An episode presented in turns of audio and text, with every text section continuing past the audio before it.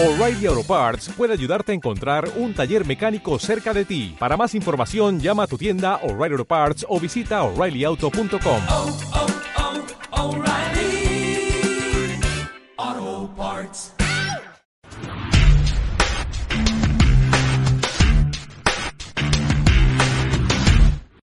¿Qué tal amigos? ¿Cómo están? Muy buenas noches. Bienvenidos a una nueva edición de Plan de Escape a través de Argolla TV. Como siempre, les doy la más cordial bienvenida. Yo soy Paco Pérez García y los invito a quedarse con nosotros eh, durante esta edición donde estaremos conversando y hablando sobre varios temas que están en la coyuntura. Qué duda cabe, eh, son varias cosas que están ahí presentes y eh, sobre lo cual también queremos conversar. Una semana que ha estado marcada por eh, varios temitas, ¿no? Varios temitas, unos de coyuntura muy general, como es el tema de la liberación de los fondos de pensiones de la Oficina de Normalización Previsional, estos fondos de jubilación del sistema estatal, ¿no es cierto?, del fondo de, de pensiones, y que ha generado también puesto una polémica porque hasta el momento se sigue eh, discutiendo si es que estos fondos, ¿no es cierto? Si es que estos fondos eh, son propios, son colectivos, forman parte de un todo, si se va a poner en riesgo o no la caja fiscal. Y hay toda una polémica porque hay eh, quienes señalan que sí se puede individualizar los montos, que cada vez que ya las personas que han estado en planilla han estado aportando a la ONP, ya hay una capitalización de fondos, ya hay una individualización de los fondos, ¿no es cierto? Y que esto puede ser contabilizado fácilmente y puede ser entregado a las personas. Y más bien hay otro sector que eh, discute el tema y dice que no, que eh, es un fondo colectivo, lo cual es cierto, y que eh, si se empieza a repartir este dinero, pues estaría afectando a otras personas que tienen derecho a recibir su fondo de pensiones. Pero en todo caso, la polémica está ahí puesta, la polémica está eh, marcada en lo que significa cuál va a ser el futuro de la Oficina de Normalización Previsional y en general cuál va a ser el futuro del sistema de pensiones, porque recordemos que nosotros estamos en un sistema mixto, tenemos el sistema estatal y tenemos el sistema privado, el de las AFPs. El Congreso hace poco liberó una norma, aprobó una norma para liberar el 25% de los fondos de las AFPs, pero ahí funcionaba un poco mejor porque es, digamos, como una cuenta privada, es como una cuenta individual, donde cada persona ha ido aportando a lo largo de los años, ¿no es cierto? Quienes han estado en planilla o quienes lo han hecho de forma independiente, van aportando con el transcurrir de los años y tranquilamente han podido hacer uso de este 25% del fondo de las AFPs. Entonces, hasta ahí no hay ningún problema. El problema pasa con el fondo de la Oficina de Normalización Previsional. ¿Qué ocurre? Que hay quienes dicen, vamos, hay gente que aporta cantidad de años, ¿no es cierto? Y eh, no llega finalmente a disfrutar de una pensión digna cuando eh, le toca cobrar su pensión por el sistema estatal, lo cual es cierto, lo cual es bastante válido. Entonces, esto es un tema que seguramente va a generar mayores discusiones, va a generar también todavía la posibilidad de seguir conversando sobre el asunto. Ya la norma está aprobada, fue publicada en el peruano hace unos días. La congresista Cecilia Karina Beteta, perdón, Cecilia García, eh, ha presentado esta, este proyecto, lo ha defendido a capa y espada, ella dice que tiene un constitucionalista que trabaja con ella, habrá que creerle. En todo caso, vamos a ver cuáles van a ser los efectos más adelante de esta situación. Ese es el tema en el ámbito general. En el ámbito más específico, eh, ha generado pues eh, resquemor toda esta eh, situación que se ha generado a partir del tema de la discoteca Tomás Restobar en Los Olivos, ¿no es cierto? Esta discoteca donde lamentablemente fallecieron 13 personas, a partir de una operación policial que se realizó para intervenir la discoteca, ¿no es cierto? Porque habían denuncias de que se estaban realizando fiestas de manera ilegal, estamos en un estado de emergencia, hay toque de queda, no se pueden realizar estas eh, acciones, ¿no es cierto? Y eh, finalmente se produjo esta situación que ha generado eh, estas, 13, estas 13 personas fallecidas. Y hay una serie de cosas que han calado en este punto y en este aspecto. ¿no? Una de ellas que tiene que ver con la condición social y la condición legal de las personas que fallecieron en esta, en esta discoteca. Porque la, la, la ola de, eh, de odio, porque eso fue lo que ocurrió, la ola de odio que se desató en los últimos días fue bastante fuerte. Era un poco como, está bien, se merece esta gente morir porque incumplió la regla, incumplió la norma y porque diablos se van a jugar cuando estamos en estado de emergencia y en toque de queda, ¿no? Eh, sin embargo, lamentablemente hay que ser un poco más, yo no sé si la palabra es empático, pero sí hay que tener un poco más de, de criterio. Cualquier muerte se lamenta, ¿ok? Se lamenta cualquier muerte, del amigo, del enemigo, del rival, del político, del familiar. Se, lamenta cualquier muerte. Las explicaciones sociológicas, psicológicas, antropológicas, esas déjenselo a la gente que sabe. Simplemente lo mejor sería muchas veces quedarse calladito y no opinar ni decir son unos tales por cuales, las chicas que están bailando encima de los nichos son unas cualquiera, que estas pobres, estas pobres gentes como están dejando a sus hijos, que se largan a chupar. No, ¿Saben qué? Mejor dejarlo ahí, que las investigaciones se hagan lo que tengan que hacerse y mirar qué cosa tenemos nosotros en casa. ¿Ok? A quienes tenemos que cuidar, a quienes tenemos que enseñarles que hay normas que cumplir, que hay reglas que cumplir, hay limitaciones que hay que respetar, ¿no es cierto? Hay restricciones que debemos respetar. Y lamentablemente pues estamos en una situación en la cual nos tenemos que cuidar por nuestras propias manos y por nuestras propias cuentas. Entonces, ponernos a juzgar y colocarnos en una especie de altar y, empezar a decir, no, acá todos, todos los pobres son malos porque no son unos ignorantes y se van a juerguear y se están... No. por ahí no pasa la cosa. Por ahí no pasa la cosa. Y en realidad es una situación lamentable la que ha ocurrido. Eh, ocurren fiestas por todos lados. Todos conocemos una fiesta de algún vecino o de alguien en nuestros barrios. Llega el momento, hay que denunciarlo, hay que avisarlo, porque estamos en un momento de restricción, es la verdad, es cierto. Es un momento lamentable, es un momento complicado y eso hay que, hay que tenerlo bastante en cuenta. Bien, nosotros para hoy día tenemos un invitado que esperemos de qué hablar. Se trata de Fernando Olivera, ex candidato presidencial, ex congresista. eh, ha estado en las últimas semanas, nuevamente lo vocearon por ahí, eh, Beto Ortiz lo mencionó. Con él vamos a conversar sobre un poco lo que es su carrera política, lo que es su vida política, eh, qué se viene en su carrera electoral, cómo analiza la cuestión coyuntural en este 2021, eh, en este 2020, perdón, con miras al 2021 en medio de la pandemia, y qué cosa eh, tiene pensado Fernando Olivera luego de lo que fue pues su última performance en el debate electoral. De esto venimos para conversar con nuestro invitado Fernando Olivera en esta conexión vía Zoom y retornamos con más aquí en plan de escape. Así que no se vaya, no se mueva usted de Argolla TV porque venimos con una entrevista que seguro dará que hablar. Pausa y retornamos.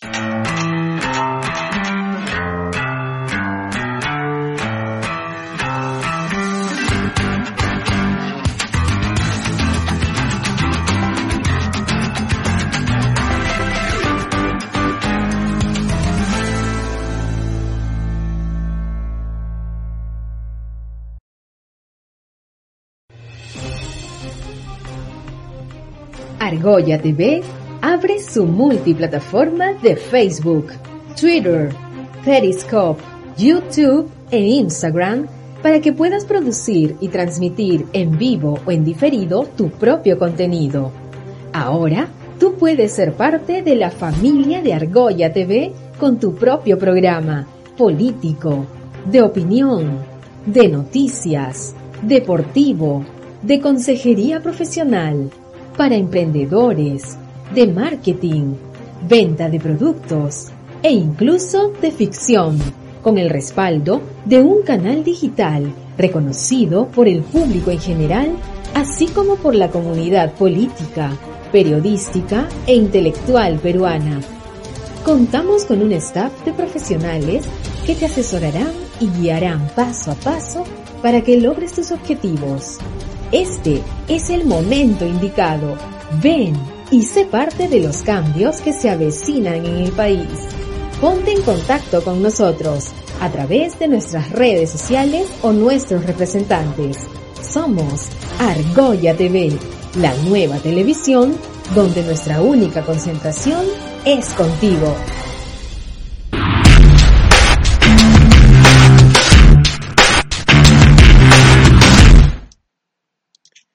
Y bien, nosotros continuamos aquí en plan de escape a través de Argolla TV y como les habíamos comentado antes de la pausa, estamos ya en contacto con nuestro invitado, el señor Fernando Olivera, líder del Frente Esperanza, ex candidato presidencial, ex congresista y eh, con él vamos a conversar un poco lo que veníamos comentando antes de la pausa, ¿no? La, la situación de la coyuntura, cómo eh, aprecia, cómo está analizando él eh, el tema del, ma- del manejo presidencial, el manejo gubernamental frente a este tema de la pandemia y seguramente más adelante hablaremos también sobre cuestiones ya más este, de carácter electoral.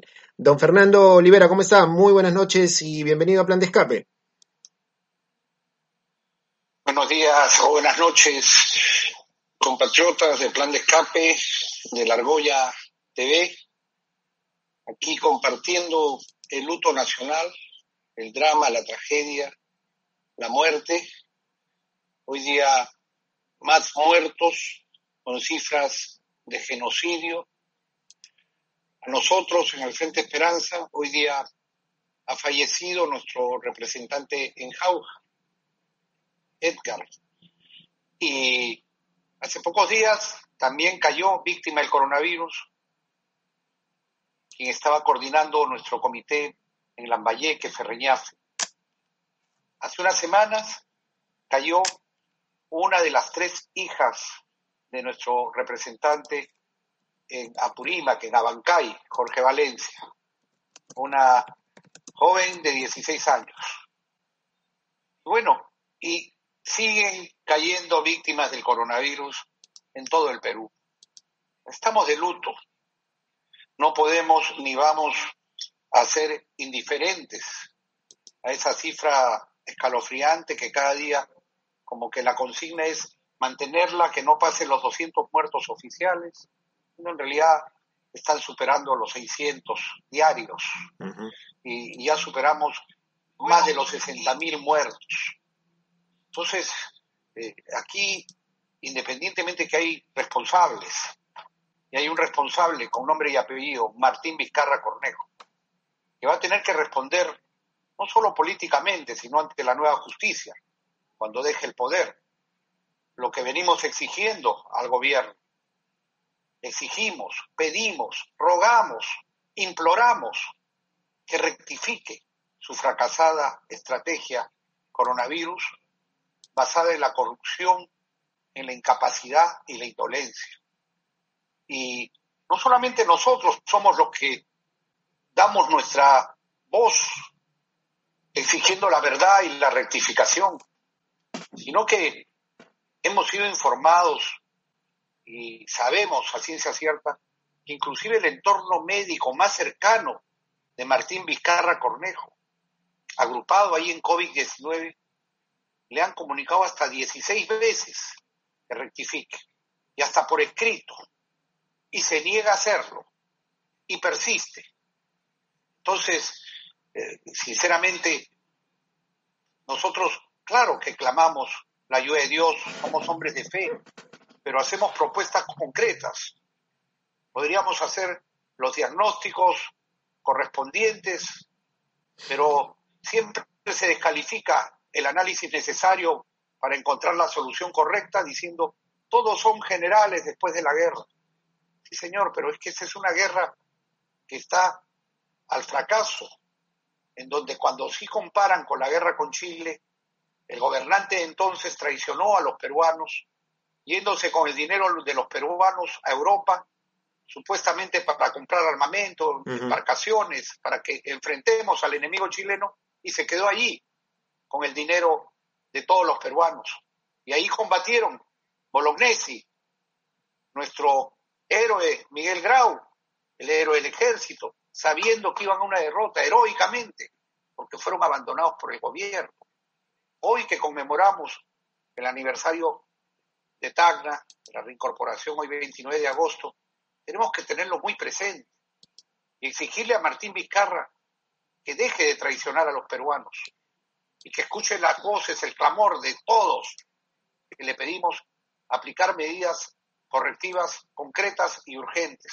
¿Y cuál cree usted, señor Nosotros- Olivera, cuál cree usted, señor Olivera, que ha sido eh, el principal error, en todo caso, del, del gobierno de, de Martín Vizcarra frente a este tema de la pandemia? ¿Y, y cuáles serían estas acciones que deberían ejecutarse para dar una vuelta de tuerca en la situación en la cual nos encontramos? Fíjese, eh, primero que se tomó acción tardía, a pesar de que ante la opinión pública parecía que reaccionaba eh, con celeridad y firmeza. Pero mientras el virus ya se estaba expandiendo en el mundo, desde Wuhan, pasando por Italia, España, y era una verdadera pandemia, así advertida por la Organización Mundial de la Salud, aquí no se cerraron las fronteras oportunamente. Y cuando decretaron la emergencia nacional el 11 de marzo, ya el virus estaba en ocho regiones, cifras oficialmente reconocidas. Y el coronavirus estaba en el Perú desde enero, cuando vinieron tres ciudadanos chinos eh, que trabajan en una empresa china aquí en el Perú, que se llama CCCC, y vinieron con una traductora peruana, cuatro, que los tenían escondidos clandestinamente en el Hotel Los Delfines, acá en San Isidro. Y entonces, ya allí dejamos que penetre el coronavirus en primer lugar.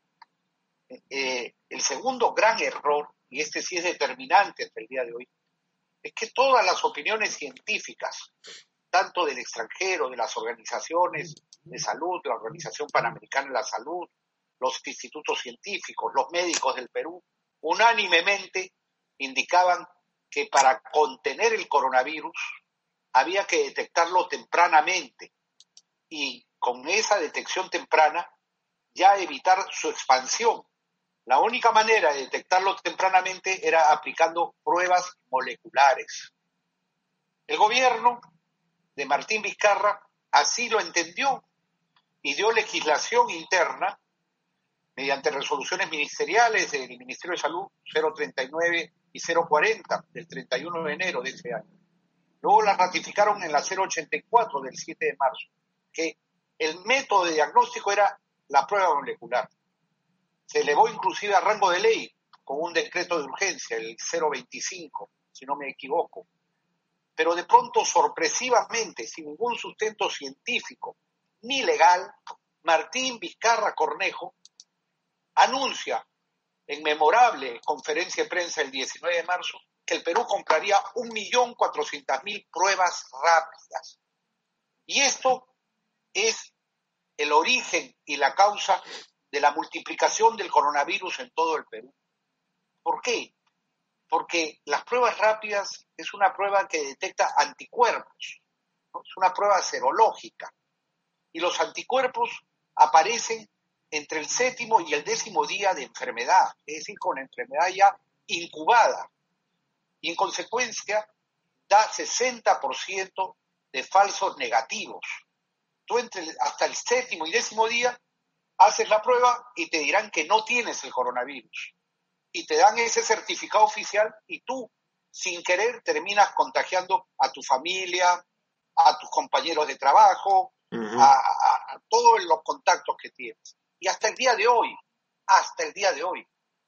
Y entonces, esto que además ha sido motivado en la corrupción y está probado. Yo he presentado los documentos correspondientes ante la Fiscalía Anticorrupción. ¿Qué cosa sucedió? El 18 de marzo, antes del anuncio de Martín Vizcarra Cornejo, hubo una reunión en el despacho de la ministra de Economía y Finanzas, con la propia ministra, esta ministra Alba, ¿no? de los intermediarios. Y en esa reunión se repartieron las compras de pruebas rápidas. ¿A qué pruebas intermediario se refiere, señor Olivera? ¿A qué Perdón. intermediario se refiere? ¿A, a quiénes participaron en esta reunión y, y con qué pruebas cuenta para mencionar este, esta denuncia?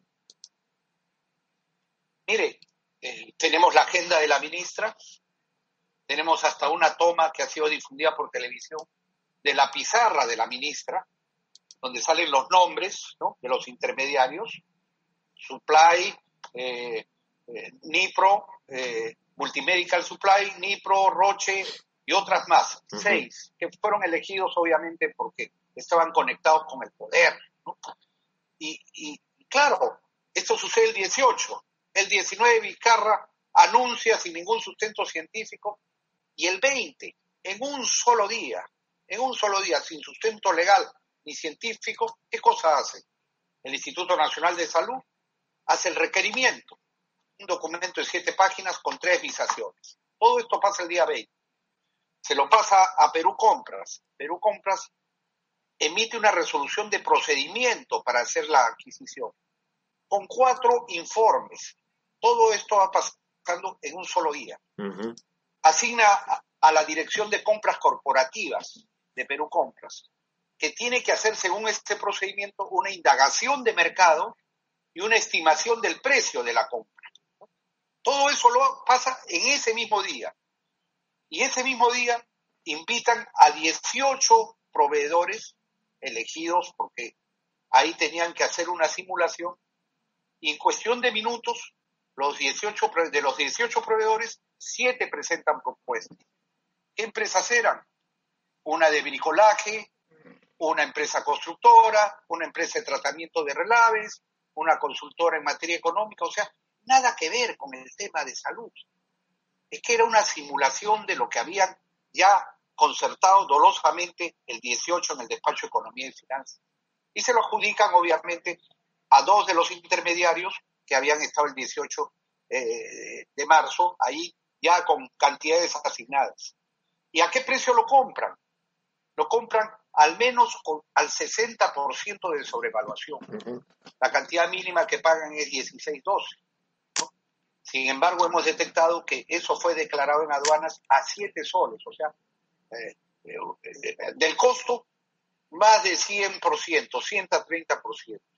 Habían ofertas menores, acreditadas, presentadas a Perú Compras, al mismo despacho del presidente de la República, etcétera, que fueron dejados ahí, al archivo, y con cargos que habían sido dejados oportunamente esas ofertas. Es decir, dolo, delito, crimen. Y la corrupción que termina determinando esta estrategia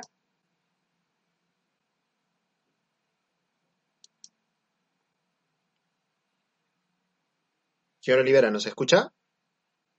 Le escucho, sí. Sí, ya. Eh, yo, yo quería preguntarle, con, con todo esto que usted está eh, planteando y con todo esto que usted está diciendo, entonces, ¿se pliega a esta suma de eh, voces, ¿no es cierto?, que han estado señalando y han estado diciendo y están exhortando a una llamada de la vacancia presidencial o es mejor, ya bueno, No. que termine todo el proceso y como dice usted, se enfrenta Vizcarra al tema de la justicia o apoyaría usted un pedido de vacancia presidencial como lo están Mire. moviendo al- algunas agrupaciones políticas?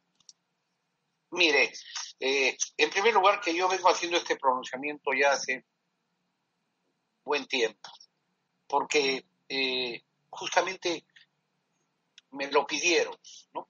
Me pidieron médicos, científicos, gente que era del entorno de Vizcarra, porque Vizcarra no escucha, solamente escucha eh, al que le presenta encuestas de popularidad y, por eso miente sobre las cifras oficiales y siempre culpabiliza a terceros.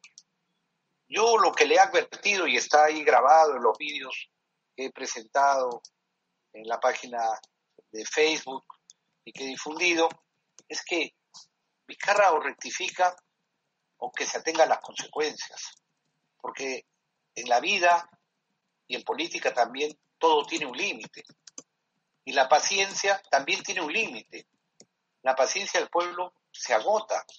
Y aquí perfectamente y con toda legitimidad, porque justamente se está atentando contra el derecho fundamental, que es el derecho a la vida. El pueblo puede insurgir perfectamente. Pero en tanto yo lo que he estado sosteniendo es que lo que nos interesa el día de hoy es que rectifique. Nosotros no estamos en ningún juego político, ni en ningún cálculo político en medio de este drama nacional. Es más, eh, yo tengo que decir que un poco sintiendo también eh, la responsabilidad de la hora actual, como que con estos bueyes hay que arar, ¿no? Y esperar pues que reaccione, que levantemos nuestra voz y que seamos escuchados. Yo he propuesto, por ejemplo, primera medida, que le practiquen pruebas moleculares a todos los peruanos, a todos, a los 33 millones de peruanos, a los que tienen síntomas y a los asintomáticos. ¿Por qué razón? Porque de esa manera vamos a detectar quiénes están infectados, enfermos del coronavirus, los vamos a aislar, les vamos a dar el tratamiento de resistencia y vamos a salvar vidas. Aquí nadie debe morir. ¿Y por qué digo esto? Porque tenemos el ejemplo concreto que cualquiera lo puede verificar. En Wuhan, la cuna del coronavirus, cuando se detectó un pequeño rebrote del coronavirus, en una semana practicaron 11 millones de pruebas moleculares a todos los habitantes de Wuhan, a un costo de 130 millones de dólares. Detectaron 300 enfermos, los aislaron y ahí está. Y hoy día, en Wuhan, ni siquiera distanciamiento social tienen. Caminan sin mascarillas y hay normalidad y la economía sigue marchando. Y ya no hay más muertos. ¿Por qué no lo podemos hacer aquí? Que no digan problema de costos. Costaría 390 millones de dólares, que no es nada comparado con, por ejemplo, el despilfarro que se ha hecho de los 60 mil millones de ese programa reactiva que ha ido ya a parar a los poderosos, a las grandes empresas, a- a- a- al hombre más rico del Perú, es el que más ha recibido de reactiva, ¿no? Y a, y a la pequeña, a la microempresa, no, le han de, de- repartido entre miles el 10% de ese fondo.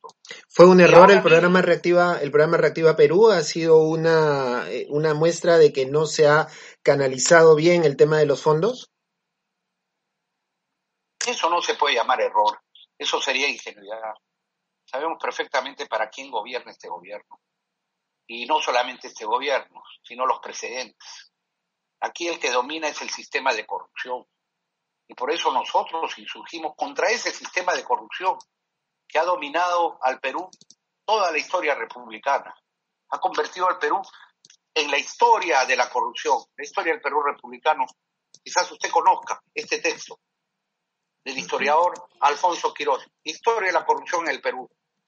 Gobiernos civiles, dictaduras militares, democracias, dictaduras, con todo tipo de constituciones, liberales, conservadoras, nacionalistas, aperturistas, todo tipo de constitución. ¿Y cómo estamos? La constante es corrupción, robo, saqueo del Perú. Eso es lo que tenemos que terminar. Y lo vamos a hacer. Pero ahora seguimos exigiendo. Segunda medida, cercos epidemiológicos. Allí donde se ha detectado mayor concentración del coronavirus, pues se hace un cerco epidemiológico, se aísla a los que están enfermos al día de hoy y a tratamiento y salvataje. Tercera medida, distribuir unos kits de resistencia en la población. A todos, empezando por los más vulnerables. Que contengan, que contengan esos kits. Ivermectina, ahora sí ya aceptan la ivermectina. Cuando se empezó a recetar la ivermectina allí en el sur del país, hasta destituyeron al médico que había prescrito esta medicina, que tiene efectos positivos y que no hace daño, no tiene efectos secundarios. Acitromicina, hidroxicloroquina y paracetamol. Y que cada hogar ¿no? tenga también un pulsiómetro para ir midiendo la cantidad de oxígeno en la sangre y que no reciba una atención cuando ya está desahuciado. Junto con esta medida, nosotros estamos planteando, obviamente, que se refuerce el personal médico, médicos, enfermeras, técnicos. Hasta el día de hoy no se contrata ni siquiera a jóvenes gra- graduados ya o de último año para inyectar más apoyo y a tratamientos. Los equipos no funcionan, tienen que funcionar. Los médicos tienen que ir a los domicilios. Ahí está la mayor cantidad de pacientes que están muriendo. Y en cada uno de estos domicilios el Estado tiene que darle el oxígeno. Y gratis. No es posible que están muriendo cantidad de peruanos, miles, miles y miles, y no estamos exagerando, que no hay oxígeno. Y el Estado sigue ahí con sus procedimientos burocráticos, protegiendo a los oligopolios, sin ejecutar eh, las necesarias plantas de oxígeno que deberían haber en todas las, eh, todas las provincias del Perú. Entonces, esto requiere eficiencia de gestión y articulación, porque todos tenemos que estar conectados en la solución, gobierno nacional, gobiernos locales, gobiernos regionales, sociedad civil, la iglesia, la Fuerza Armada, el sector privado, los colegios profesionales, todos, todos tenemos que aportar. La Está- cuarta medida la- la- y la quinta, claro, tiene que ver con el tema de las pruebas de las vacunas, que ya hemos advertido, ya empiezan a salir preocupantes noticias, lamentablemente, ¿no? Que eh, eh, disfrazado de comando vacuna, que ahora ya han sacado una resolución oficializándolo, hay corruptos que ven, se va a comprar 33 millones de, de vacunas, ¿cuánto hay para, para mí, para la corrupción? Y claro, ponen un mascarón de proa, como por ejemplo es Carlos Neuhaus, un hombre respetable, ¿no? Y atrás están los ladrones de siempre. Seguimos con esos, seguimos con esos mismos males, ¿cree usted, eh, don Fernando? Seguimos con estos mismos problemas que no nos han permitido avanzar y que de alguna forma también se ha dejado revelar en, en plena si- pandemia. Pero, pero si, si quiere le doy un nombre, por ejemplo, ¿no? A ver. Delgado Sayán, Raúl Delgado Sayán. ¿Quién es Delgado Sayán? El hombre de una empresa supervisora que se llama CECEL. ¿Y qué hace CECEL? Está presente en todos los contratos de corrupción. ¿Qué cosa es? La supervisora oficial de la corrupción. La que cuando tú tienes un contrato, después le metes 10 adendas y terminas triplicando, cuadriplicando el costo de la obra para corrupción y coima. ¿Y quién le da el visto bueno? El supervisor. ¿Quién? CECEL. No lo tocan. No lo tocan ni los fiscales estos anticorrupción tan llamados al figuretismo, ni lo toca nadie, se pasea libremente. Es un hombre honorable, pero ya está metido en el comando de, la vacuna. Y entonces ya empiezan a salir ahí informaciones sobre amarres con laboratorios, sobre, sobre precios. Esto realmente tiene que manejarse con transparencia. Y a los peruanos no nos importa si la vacuna es rusa, es de Oxford, es de Alemania, es de Canadá. Y también puede ser peruana, por favor, señores. ¿no? Eh, lo que nos importa es que sea eficaz, que esté certificada y que llegue cuanto antes, sin corrupción. En quinto lugar, ahora último, eh, los últimos culpables de, de la expansión del coronavirus en el Perú, señalados por Martín Vizcarra Cornejo, es la familia, las reuniones familiares. No estamos hablando de las fiestas en donde se aglomeran ahí jóvenes y se permiten que, que haya quienes convocan esto hasta por internet y sin embargo nadie los detecta, ¿no es cierto? Eh, los jóvenes eh, sí, llegan a ver esas fiestas, pero las autoridades no las detectan, pues. Nuestra inteligencia, nuestra inteligencia oficial, servicio de inteligencia, en fin, no funciona. Pero las familias, por favor, se multiplica el coronavirus no porque estamos en familia, se multiplica porque un miembro de la familia sale a trabajar. ¿Y dónde se contagia? En el transporte público masivo. Porque los subsidios al transporte público no han llegado en cantidad ni en oportunidad suficiente. Y si antes de la pandemia ya había una congestión, una escasez de transporte y todos vi- viajaban apiñados, hacinados, hoy la verdad es que se continúa así. Por más mascarilla que pongas, te estás contagiando. Cada bus, cada unidad de transporte, cada combi es un centro de contagio. Y el tema de los bonos Hemos tampoco planteado- ha servido, ¿no? Porque, o sea, si la gente Perdón. sale a trabajar Sí, es porque no ha habido plata durante toda esta, todo este tiempo de pandemia. Efectivamente, iba a entrar ese tema, pero quiero decir la solución que hemos planteado nosotros. Que lleguen los bonos, los subsidios a los transportistas, ya en cantidad y oportunidad, y que en cada unidad de transporte público viaje disuasivamente, vaya acompañando al lado del piloto un miembro de la Fuerza Armada, que garantice el distanciamiento social. Un, un, un pasajero, un asiento libre, nadie de pie. El Estado se ha comprometido eso, no lo cumple. y, y tampoco hace nada para que se cumpla. La policía debe estar en las colas, en las colas de transporte público, como también en las colas de los mercados populares, de los bancos, para que se respete el distanciamiento social. El, el- segundo tema de expansión del coronavirus es que, a diferencia del primer éxodo, del éxodo que hubo, recuerda, con- después de la cuarentena improvisada, Paco, que estaban en la calle eh, cantidad de compatriotas de provincias que no tenían que comer y que eh, ni siquiera podían pagar el lugar donde vivían, se van a sus provincias, dormían en la calle hasta que los llevaron a su provincia de origen. Pero al llegar se había coordinado y les practicaban una cuarentena. Iban a lugares donde pasaban 14 días y después el que no estaba enfermo ya se incorporaba a la vida normal allá. Iba a ver a sus familias, transitaba por la población. De pronto decretan la libertad del transporte interprovincial, sin ningún tipo de prevención ni control. Y por eso tenemos eh, ciudades, regiones como Cajamarca, Cusco eh, y otras más que habían resistido bien el coronavirus, pero cuando se abre esto en forma de bocada improvisada, ahora han subido sus índices de contagio notablemente. Y eso ha expandido también en Tacna, en Arequipa, en Ica, en Moquegua, en Huánuco, en Junín, en todo el Perú. Entonces, hay que tomar medidas de prevención y de control para parar la expansión y la multiplicación del coronavirus. Y usted se refería muy claramente al tema del bono. Eh, yo eh, realmente eh, censuro y condeno la manera en que ha actuado el gobierno con el tema de la cuarentena. Una cuarentena improvisada y que insiste en el mismo modelo, porque parece que aquí es un modelo eh, eh, militar, ¿no? En donde se cree que porque se da una orden, se amenaza con cárcel, con multas, etcétera, la gente va a cumplir. No, señores, cuando en una familia no hay que comer, ¿no?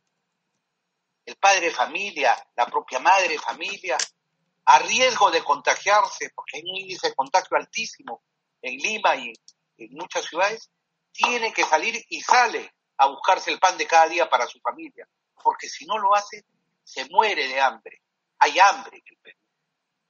Y se decretan cuarentenas sin que llegue el bono universal en cantidad y oportunidad suficiente, y hay, hasta el día de hoy, hay dos millones y medio de familias que no han recibido ni medio bono universal, nada. Acaban de completar el primer bono ¿no? de 750 soles a más de 150 días de emergencia. Entonces, ¿de qué estamos hablando? no? Era un poco la, la figura de la bolsa o, o la vida, ¿no? ¿A ¿Qué cosa, qué cosa se priorizaba? ¿no? Si, si ganar plata o poner en riesgo la, la salud, al final vemos que finalmente la gente priorizó Pero- el tema de la economía, ¿no? No, yo no creo en ese mismo, en ese dilema, porque en realidad el Estado ya vemos la cantidad de dinero que ha utilizado, ¿ah? ha utilizado eh, eh, proporcionalmente en el mundo el mayor porcentaje de PBI, ¿no?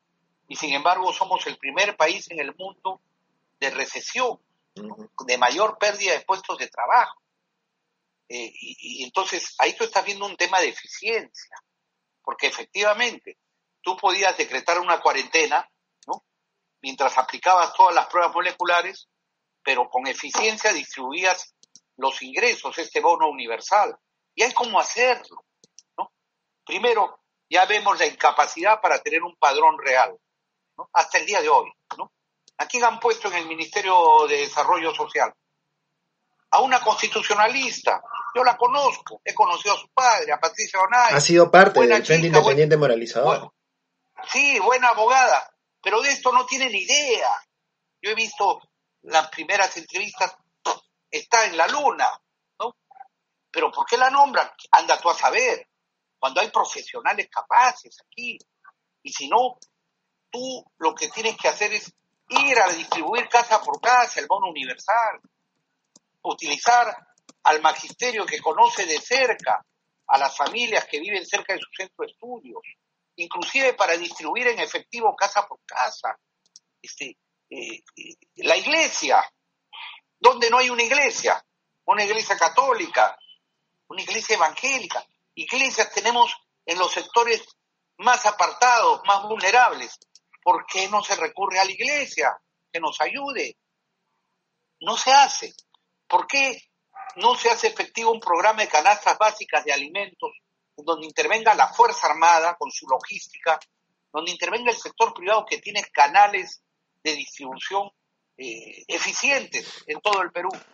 ¿Por qué no se hace eso?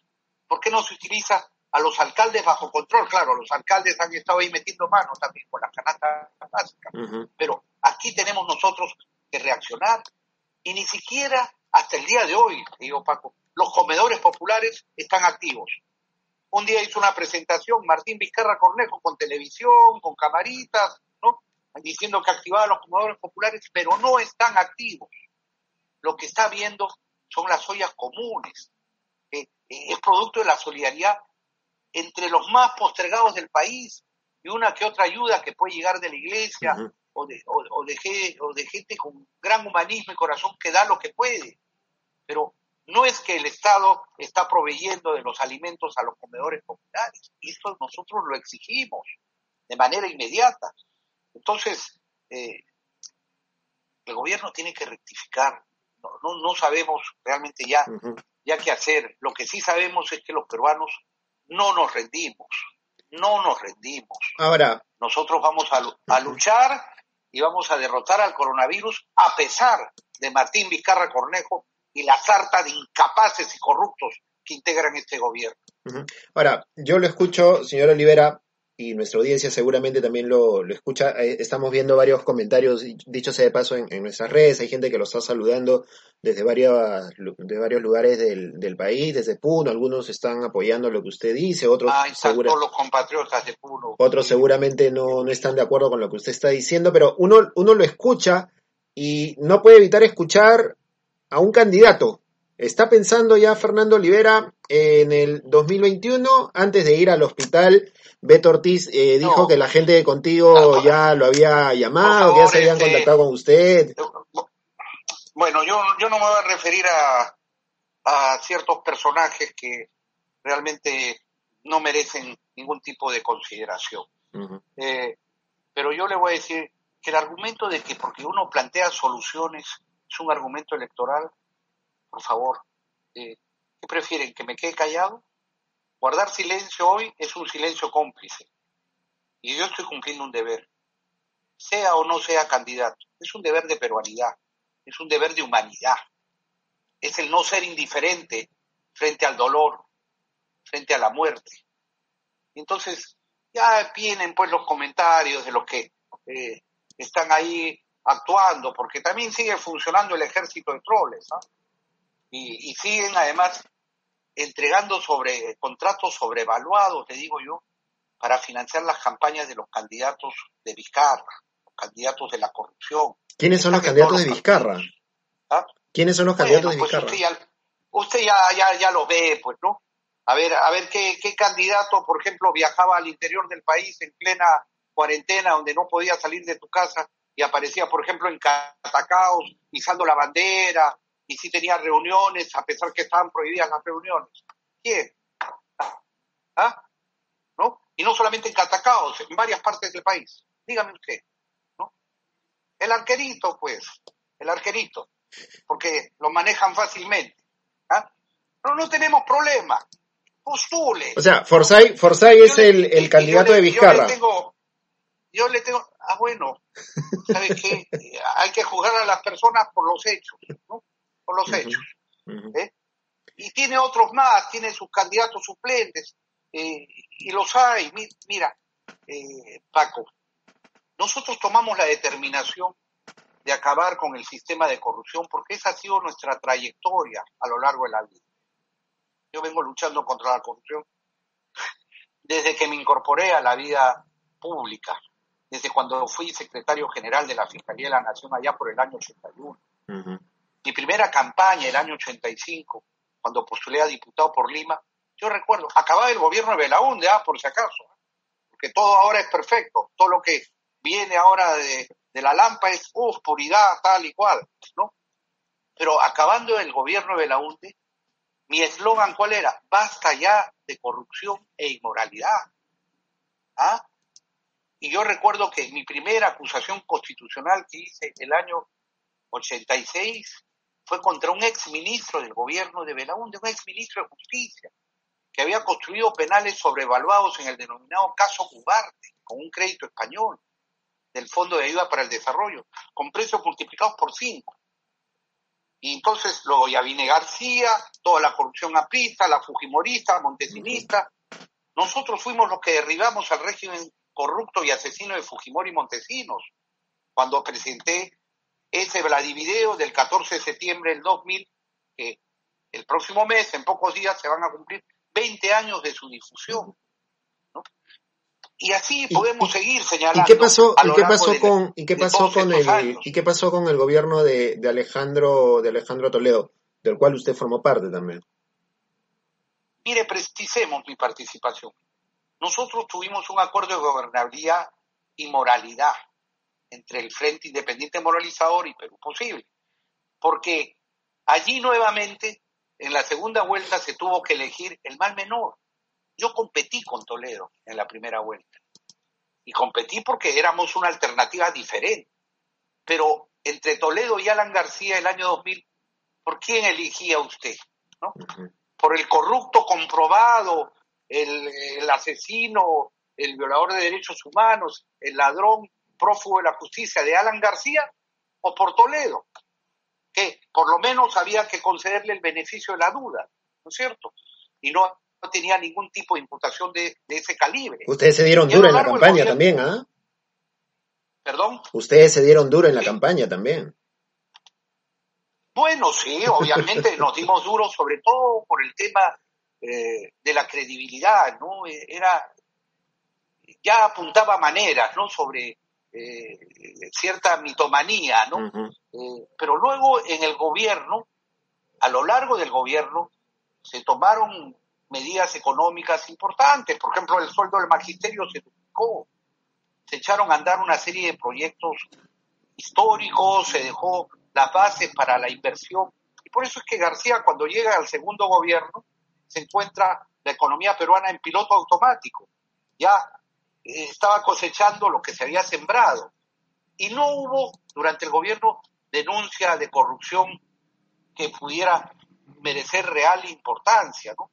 Lo que hubo, lo que sí había, ¿no? Eran conductas personales de Toledo, ¿no? Que sí, que, que el sobrino, eh, que las copas que tomaba, que el caso Saraí, que el hermanísimo, ese tipo de cosas. Claro, lo que hemos conocido Con después, razón. que está con el tema vinculado a Odebrecht, eso ustedes no lo, no lo llegaron a ver, no lo llegaron a percibir, no, el, olfato político no lo, no lo, no lo activaron en ese No, momento. no, pues, no, no, es que esto no es cuestión de olfato político, pues, ¿no? Esto es cuestión de mafia que han actuado con una camarilla extranjera.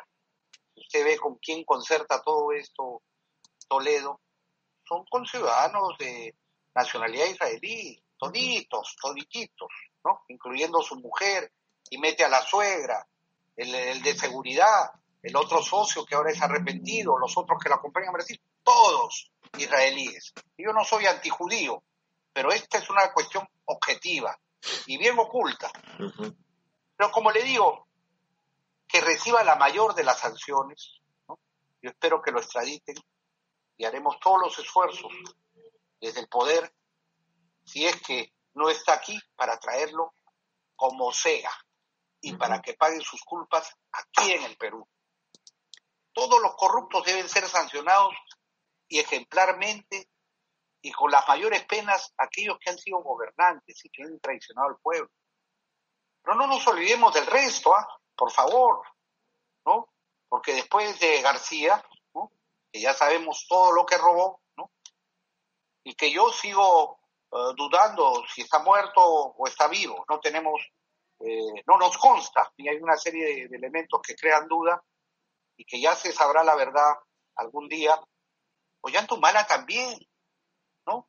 Ese que ya se llamaba nacionalista, revolucionario, ¿no? desde que llegó al poder, desde que era candidato, ya estaba corrupto. Primero recibió millones de Chávez, el dictador venezolano, y luego millones de Odebrecht de la corrupción y del padrino de la corrupción Lula da Silva. Y se llamaba nacionalista y sometido a la corrupción internacional.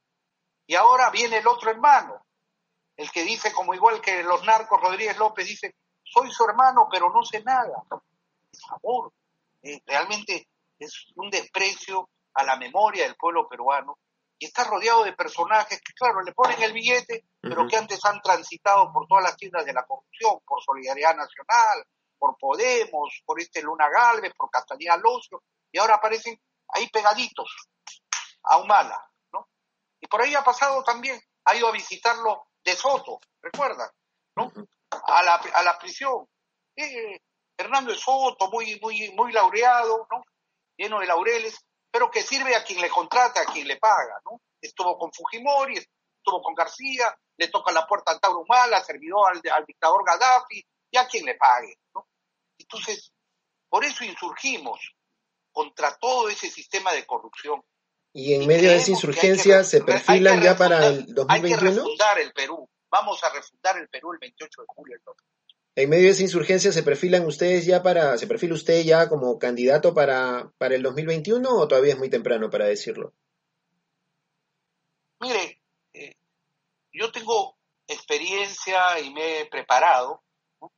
En todo este tiempo también he profundizado, me he preparado también académicamente, estoy conociendo experiencias de otros países. Y si el 2016 ya estaba preparado para gobernar, hoy lo estoy más preparado, inclusive en esta difícil circunstancia que enfrenta el Perú. Pero quiero decir que eso lo va a determinar el partido, las bases del partido y somos todos un equipo, un equipo que va avanzando, que está comprometido, que tiene camiseta, compromiso, mística. No son comités de papel, ¿no? Es, es gente que con gran esfuerzo, compatriotas, sorteando todos los obstáculos de las emergencias, cuarentenas y contagios, ha ido creando comité por comité. Allí en Puno, donde están viéndonos, ya tenemos nueve comités. ¿ya?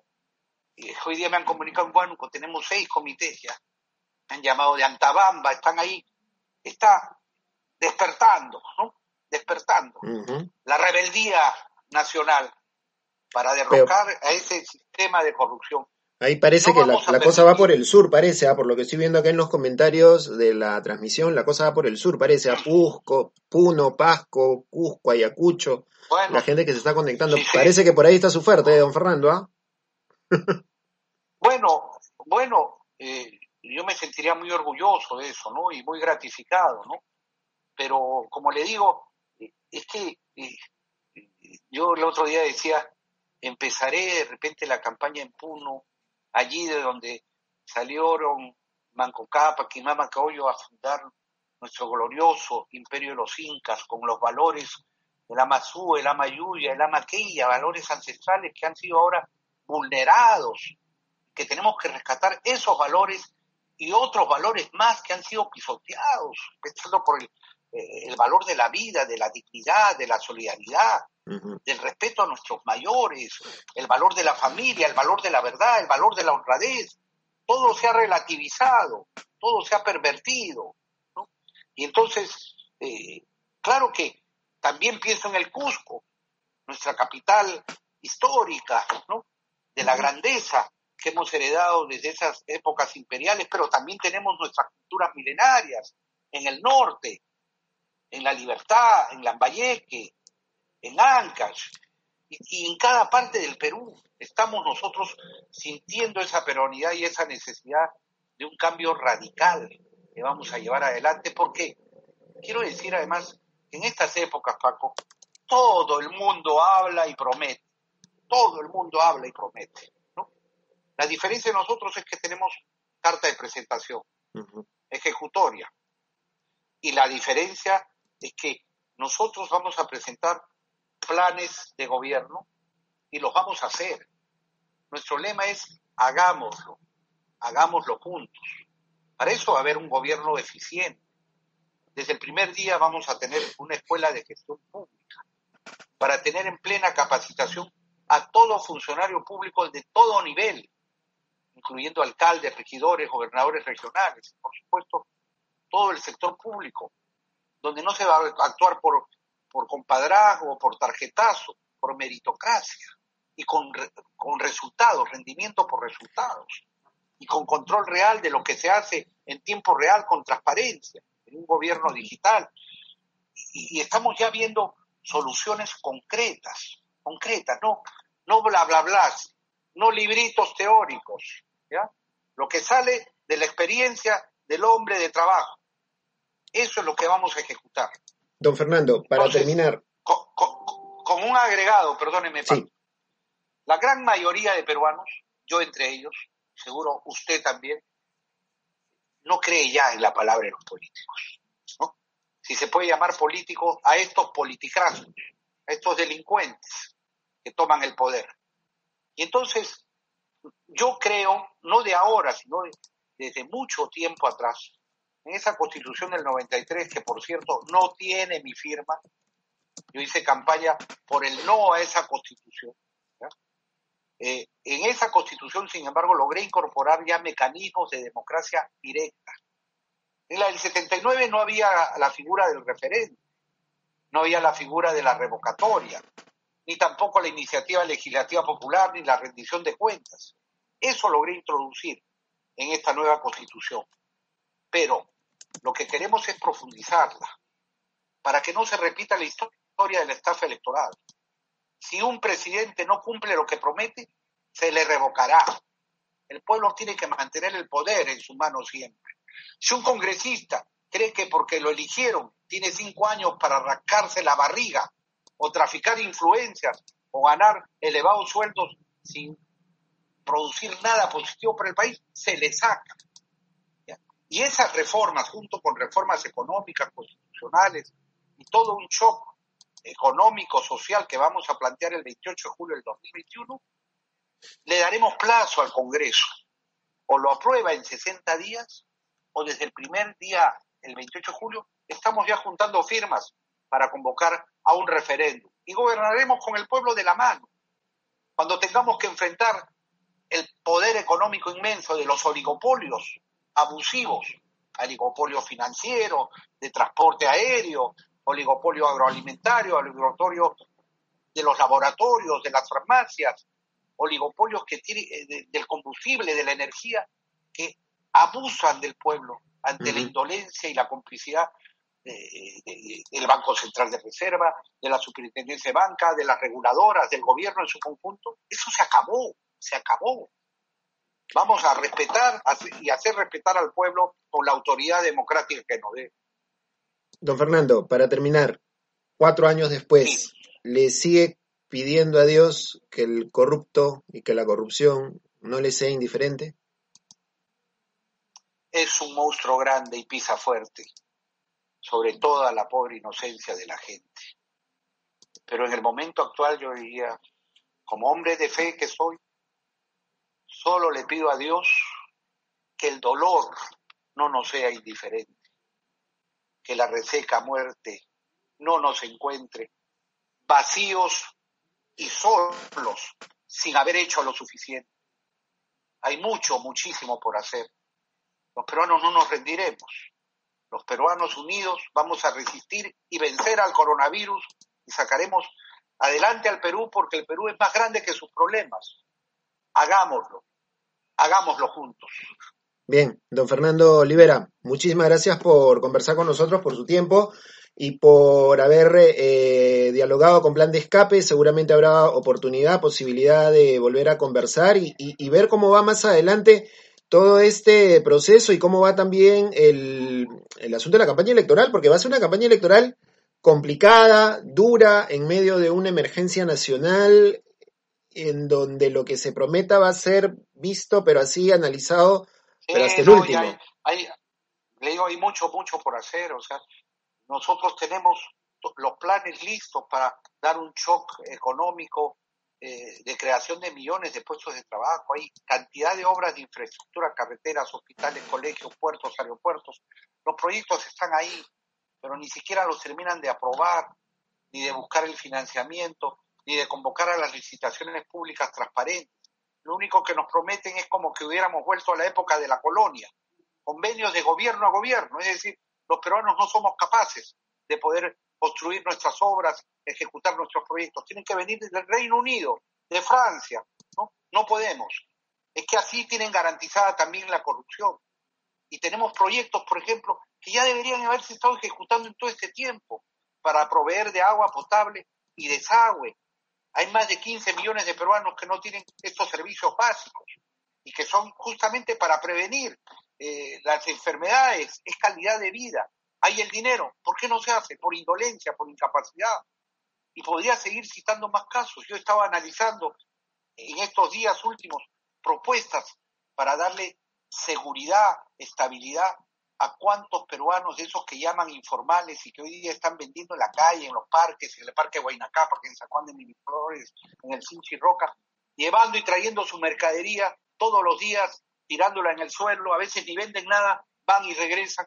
¿Por qué no les vamos a dar un puesto estable, que sean propietarios? Ya tenemos las fórmulas, porque nosotros no hacemos demagogia. Tenemos la fórmula para que no le cueste al ambulante y que tenga su puesto de trabajo, su local, que sea propietario, sin que le cueste. No como algunos que están proponiendo, ¿no? Fíjate qué diferencia, ¿no? Están proponiendo que van a reubicar a los ambulantes en los 4.000 puestos que están en Gamarra, en, esos, en esas galerías. Paco, ¿cuánto cuesta el metro cuadrado en Gamarra? Creo que es el más caro del Perú. Sí, es el más caro, El definitivamente. metro es el más caro. Y entonces. ¿cuánto te cuestan los, los alquileres en el lugar que cuesta más caro la propiedad? Muy caro, ¿no es cierto? Y además, al que es ambulante, su comprador va a subir ocho pisos para buscar lo que, lo que compra allí a pie de calle. No, No. de mil dólares no baja un alquiler en, en Gamarra, definitivamente. Ujú. Ese es, ese es un business de los dueños de las galerías que están utilizando a su vocero político para poder sacar ahí provecho económico. Muy bien. pero yo les tengo que decir, yo les tengo que decir que nosotros tenemos la solución y la voy a presentar próximamente para que puedan tener su puesto cada trabajador ambulante, que sea propietario, que luego sea sujeto de crédito y que el Estado lo vaya acompañando con un régimen tributario especial y un financiamiento a la mano de capital de trabajo para que tengan seguridad y bienestar. Los peruanos tienen derecho, todos, no solamente los amigos del poder. Y eso es lo que vamos a hacer. No solamente nos vamos a comprometer, sino sobre todo lo vamos a hacer. Y juntos, Muy bien. todos juntos. Muy bien, don Fernando. Olivera, muchísimas gracias por estar con nosotros y será hasta otra oportunidad. Muy amable y gracias por estar aquí en Plan de Escape. Muchas gracias. Muchas gracias a usted, Paco. Buenas noches. Era Fernando Olivera, integra- eh, líder del Frente Esperanza, quien conversó con nosotros a propósito pues de todo este esta coyuntura, todo este tema y bueno, hemos podido también conocer un poco las propuestas que él tiene para eh, el asunto de eh, la lucha contra la pandemia, contra la pandemia del, del COVID-19. Interesante, importante, varias propuestas que él ha planteado.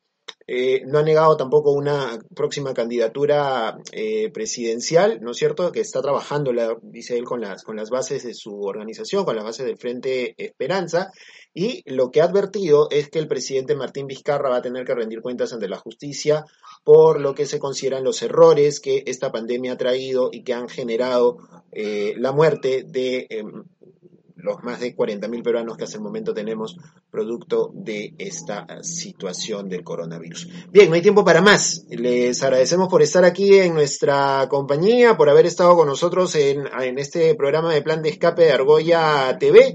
Agradecerles a todos por su presencia. Yo no quería irme sin dedicarle este programa a la memoria de mi padre, de Guillermo Pérez Herrera. Él lamentablemente falleció el, el último 18 de agosto, por eso el, viernes no pudimos estar con ustedes al aire, eh, porque bueno, hay algunas cosas que siempre hay que procesarlas, pasarlas, pero vamos, nos queda siempre la idea de que batalló, luchó, peleó hasta el último con todo lo que había pasado y lo bueno en medio de todo es que pudimos tenerlo en casa, felizmente.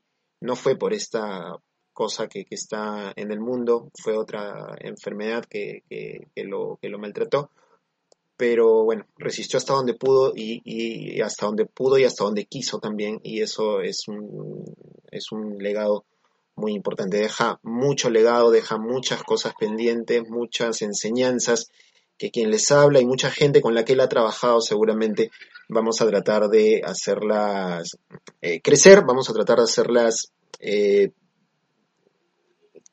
sembrar, cosechar más adelante y que tienen que ver con varios temas de los que ha hablado también Fernando Olivera, el tema de la informalidad, el tema de la economía y la economía informal, el tema del trabajo, asunto laboral. Era un capo, era un capo y, y en verdad este programa se lo quiero dedicar a él y en su memoria porque él ha estado, estuvo atento a todo lo que yo he estado haciendo y estoy seguro que va a seguir estando atento a eso. Guille, te amo mucho y nada, sabemos que sigues con nosotros. No hay tiempo para más, usted quédese con nosotros aquí en Argolla TV porque seguramente viene Jaime dentro de unos minutos, seguramente con algo más o tenemos alguno de no sé, la cosa es que usted quédese en Argolla TV porque tenemos para rato aquí en el programa, tenemos para rato aquí en nuestro canal y no se puede perder nuestros contenidos. Argolla TV, María Laura los martes a las 9, Eloy Durán que está los jueves hablándonos de economía. Así que no se puede perder nuestra programación que está súper, súper interesante. Yo soy Paco Pérez García, me despido de ustedes hasta el próximo viernes 9 de la noche. ¡Chau!